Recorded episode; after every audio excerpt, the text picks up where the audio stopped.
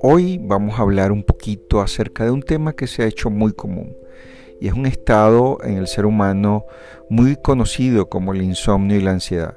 ¿Cuáles son las medidas terapéuticas, el tipo de alimentación o el tratamiento que deberíamos tener para poder superar estos estados?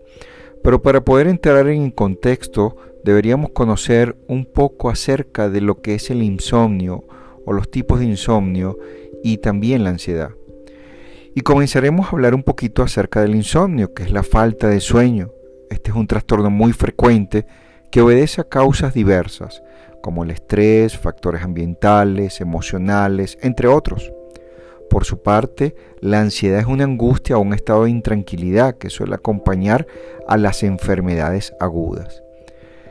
A continuación nosotros vamos a ir analizando las características y los tipos de insomnio o ansiedad, así como las medidas terapéuticas generales y tratamientos que muchas veces son indicados para combatir dichos trastornos, pero que en sí no logramos la efectividad.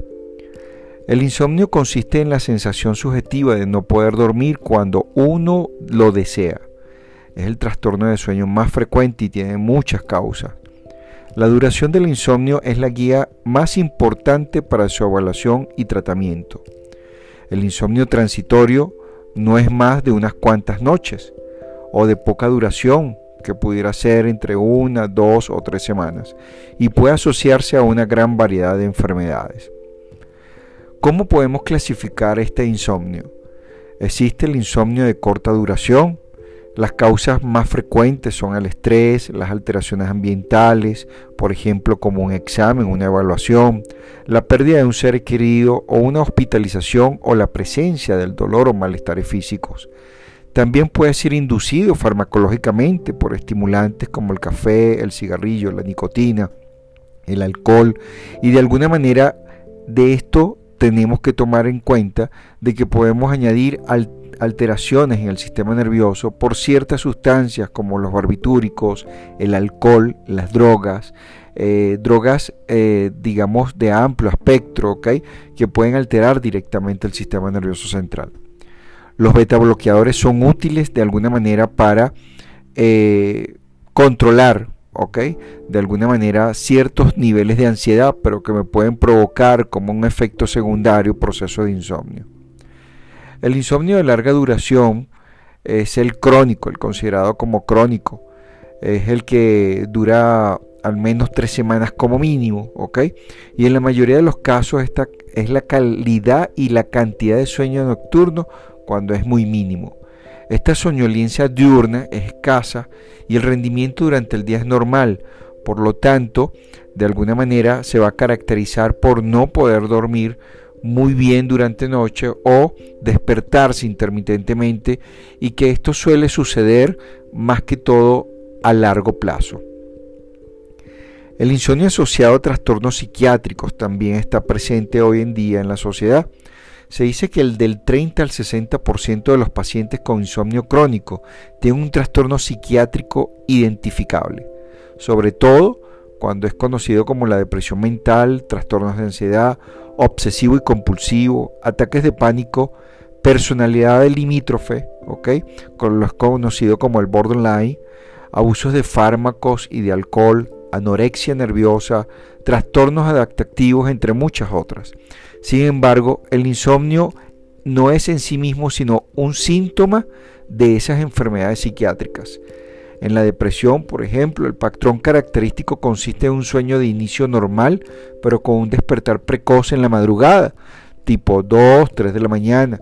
Este patrón no es de alguna manera eh, derivado de algún tipo de enfermedades, sino que me conlleva a afecciones del sistema nervioso, como la anorexia nerviosa o la pérdida de peso como consecuencia. Este tipo de insomnio de alguna manera es eh, suele dar en ciertas edades, no solamente en una edad entre 15 a 20 años, sino también en edades que pueden ser eh, de 40, 45 años en adelante. El insomnio asociado a abusos de fármacos y otras sustancias también está caracterizado entre un 10 y un 15% de los pacientes con insomnio crónico, porque tienen problemas del abuso del alcohol y de agentes sedantes o de ciertos tipos de medicamentos que me pueden inducir a este tipo de insomnio. Aunque en principio el alcohol es inductor del sueño, para algunas personas que lo pueden tomar, este puede producir insomnio como resultado de una deprivación parcial durante la noche o otros trastornos. Esto quiere decir de que la persona puede dormir durante las primeras horas porque está bajo el efecto del alcohol, pero apenas pase el efecto del alcohol, inmediatamente llega el proceso del insomnio, donde no puede dormir o sí puede dormir pero con un sueño muy intermitente. A su vez, este tipo de abuso de fármacos y sustancias como el alcohol va a traer como consecuencia procesos de gastritis, cefalea, dolores de cabeza. Por lo tanto, esto también va a comenzar a perturbar el sueño. No es acertado tratar con hipnóticos a los alcohólicos con insomnio, ya que ambas sustancias tienen tolerancia cruzada. O sea, decir que a un alcohólico le vamos a dar un, antidepresivo o hipnótico puede ser eh, con efectos secundarios, por, decirlo así, o efectos colaterales a mediano plazo. Existe también el insomnio condicionado y psicofisiológico. Factores psicológicos pueden contribuir a ser la causa esencial de este tipo de insomnio. Las personas que sufren de este proceso pueden entrar en un círculo en que el intenso deseo de dormir les impide conseguirlo a pesar de intentarlo de múltiples maneras. Estas personas llegan a asociar la habitación o la rutina anterior al sueño con el insomnio, por lo que duermen mejor fuera de su entorno habitual. Su obsesión por el proceso puede hacer que se disminuya de manera exagerada, como actividades sociales para poder terminar cansados, comidas o deportes en exceso por miedo a que de alguna manera se pueda producir un tipo de insomnio. Típicamente estos pacientes refieren haber dormido dos o tres horas, menos que las determinadas en un estudio de sueño que se le puede hacer simultáneamente. Enfermedades médicas no psiquiátricas también me pueden llevar a padecer de algún tipo de insomnio.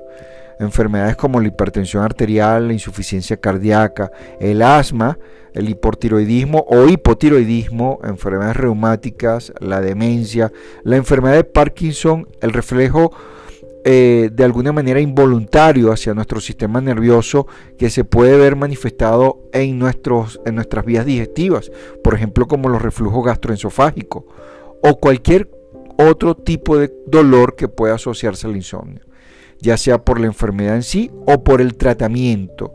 Por ejemplo, las personas que sufren de hipertensión arterial son muchas veces indicadas por propanolol. Este tipo de medicamento de alguna manera es un estimulante del sistema nervioso y puede causar cierto tipo de insomnio. ¿Cuáles son normalmente los tratamientos que se mandan para el insomnio? Existen medidas terapéuticas generales. Estas van encaminadas a disminuir la ansiedad del paciente ante el problema e instaurar hábitos de sueño o, o un sueño regular. Incluye una buena relación médico-paciente, un horario regular para acostarse y despertarse, creando hábitos, evitando lecturas nocturnas o de alguna manera ver algún tipo de agentes noticiosos que pudieran perturbar el sueño y se recomienda de alguna manera hacer ejercicio físico regularmente durante el día, ¿ok? Hacer psicoterapia y esto hace que de alguna manera el paciente pueda lograr dormir durante algunas horas para ir recuperando sus hábitos en cuanto a la cantidad de sueño. Hay que disminuir el uso de hipnóticos y de alcohol. Eso es importante en una persona que carece de insomnio, porque entre más hipnóticos suela consumir, va a ser dependencia de este hipnótico para poder dormir igual que el alcohol. Como hablamos anteriormente, el alcohol puede inducir al, sueño durante las primeras horas, pero posteriormente ese sueño puede durar menos de lo que pudiéramos esperar, causándonos un proceso de insomnio crónico. Eh, normalmente para el tratamiento farmacológico se le manda a trabajar conjuntamente con algunos niveles de ansiedad o se puede utilizar ciertos tipos de medicamentos de diferentes enfermedades que se estén presentando, pero que no me ocasionen alteraciones en el sistema nervioso central. Al final de este tema hablaremos un poco acerca de cuáles son las vías más naturales eh, menos agresivas o menos invasivas a nuestro cuerpo que nos puede ayudar a solucionar este problema del insomnio, pero que a su vez también nos va a ayudar a nosotros a tener mejor calidad de sueño, que es lo que en sí perseguimos. Hablaremos un poquito acerca de los trastornos de ansiedad, que eso también es importante y está muy ligado muchas veces con el proceso de insomnio. Los trastornos de ansiedad son combinaciones variadas de manifestaciones físicas y mentales de ansiedad no atribuibles a un peligro real que se presenta en forma de crisis o como un estado persistente durante cierto tiempo. En la actualidad se acepta que existe ansiedad psicógena y una ansiedad endógena. En realidad es posible establecer una gradación entre distintos estados de ánimo cuyas diferencias someramente serían las siguientes. Por ejemplo, la inquietud. La inquietud equivale a un nerviosismo manifestado de forma psicomotora y a una sensación de inseguridad. La ansiedad predomina en los componentes psíquicos con sentimiento penoso de espera y de malestar interno. Y la angustia predomina en los componentes somáticos con sensación de peligro, amenaza o incluso de muerte inminente o constricción física o presión torácica, donde muchas veces sentimos de que el aire o el proceso de respiración es muy corto y que no podemos respirar bien. Esta diferenciación, principalmente discutida entre ansiedad y angustia, se basa en viejos antecedentes, como los del psiquiatra francés Brissoat desde el año 1890. Es importante que nosotros reconozcamos que todos estos procesos de alguna manera pueden ser cambiantes y que están ligados al sistema nervioso vegetativo. Asimismo, también se puede decir que tanto la ansiedad es un fenómeno fundamental psíquico y la angustia presupone también la presencia de alteraciones somáticas dentro de nuestra mente y nuestro cuerpo. Hay trastornos también que se le pueden conocer como parte de esa angustia, como es el conocido trastorno de pánico. Se presenta de forma súbita o rápida, procedido generalmente de un estado distímico o de inestabilidad, siendo la sensación de un profundo malestar, como de morirse o enloquecerse. El paciente se siente preso de inseguridad, temor, miedo, pánico, como si fuera víctima de una amenaza que desconoce. Se mueve y se lamenta con frecuencia. Si es de noche, salta de la cama, deambula por la habitación con mucho eh, sensación de interno de inseguridad, sintiéndose eh, pálido y con mucho sudor se queja de opresión precordial, de ahogo, de falta de aire, llegando a veces a aparentar una crisis de asma, pero que no tiene que nada, nada que ver con sus bronquios ni pulmones. Está en estado de taquicardia, con palpitaciones, sensación de calor o de frío. Otros síntomas también pueden ser poluria, o sea, ganas de orinar constantemente, sensación de opresión en la faringe, tos, eh, problemas gastrointestinales, náuseas, vómitos, resequedad de boca y diarrea. En lo plano sensorial puede referirse a trastornos visuales como una visión borrosa, zumbido en los oídos, parestesias diversas, así como cefaleas y vértigos. Y las crisis pueden durar de 10 a 15 minutos y a veces, dependiendo del estado nutricional de la persona, se puede llevar hasta media hora. Y terminan con un paciente agotado, embotado y con una sensación relativamente leve de bienestar después que la crisis pasa. El temor a tales crisis se repiten o se originan constantemente, ¿ok? Iniciándose con una ansiedad, demostrando un proceso de anticipación. Dentro de estos trastornos de ansiedad generalizada, el paciente de forma lenta o progresiva, como continuación de una crisis de angustia, alcanza un grado de angustia que oscila con intensidad y con síntomas ya manifestables y visuales para las personas que pudieran estar alrededor. Esto pueden durar meses, eh, años o de alguna manera toda la vida, si no es bien tratada. Los tratamientos normalmente para la ansiedad, más que algún tipo de, antiansiolíticos como se puede, se puede dar en, nuestras terapéuticas actualmente, se deberían hacer con psicoterapia inicialmente. Estas pueden ser útiles en los trastornos de estos tipos de ansiedad, de angustia, de eh, estados de pánico. Pudiera emplearse una psicoterapia de apoyo hasta de una o más secciones eh, semanales o quincenales, pasando por técnicas de relajación, de autocontrol, de formas de terapia conductual y también, según la gravedad, pudiera llevarse a algún tipo de actividades fuera de la consulta de psicoterapia, donde se le pueden añadir ciertos tipos de temas o hábitos para que la persona vaya trabajando sobre esto.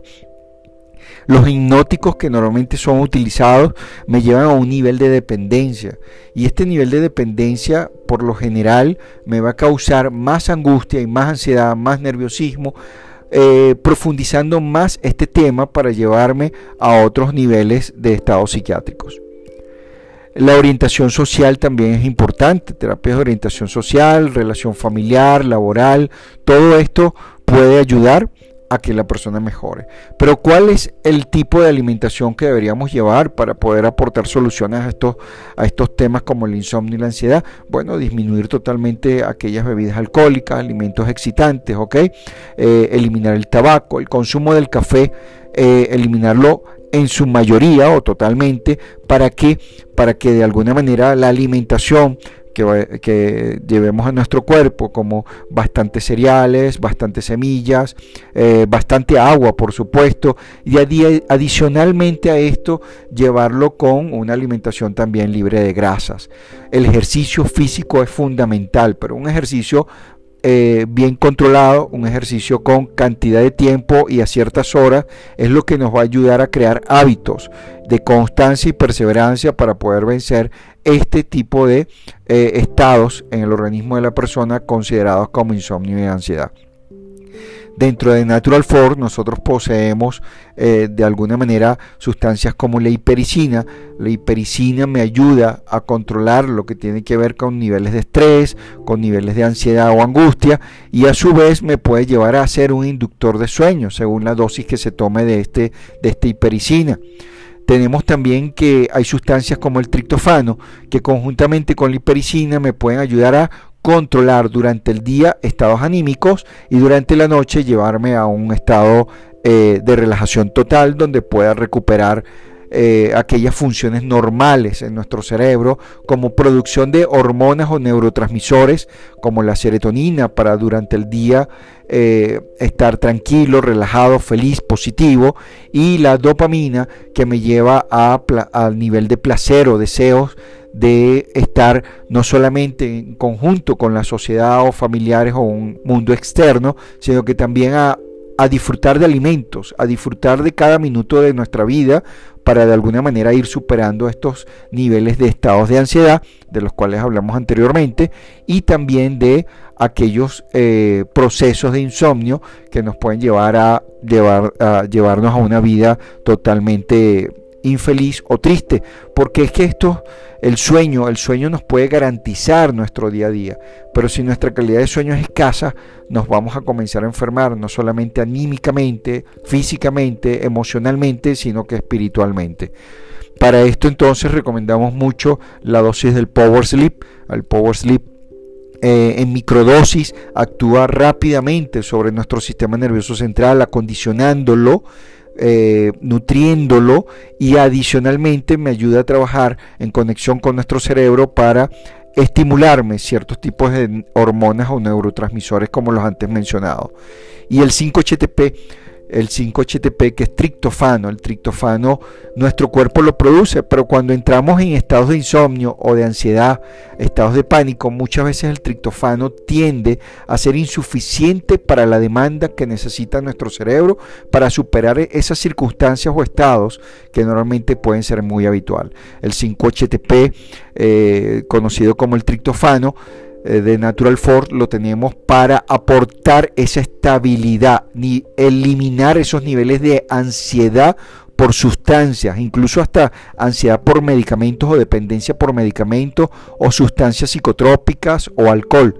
De igual manera nos ayuda a generar un poco más de esa hormona de la felicidad, conocida como la serotonina, para mantenernos al ritmo de la vida y disfrutar de lo maravilloso y lo bonito que tiene esta vida para cada uno de nosotros, y así ejercer nuestro poder de, de vida para lograr nuestros objetivos y metas fundamentales. Entonces recordemos Power Sleep, 5-HTP o el hipérico, que, que también contiene hipericina, nos va a ayudar a controlar y regular y de alguna manera eliminar la dependencia sobre estos fármacos y llevándonos a dormir felices como unos bebés y llevar una vida durante el día totalmente libre de ansiedad.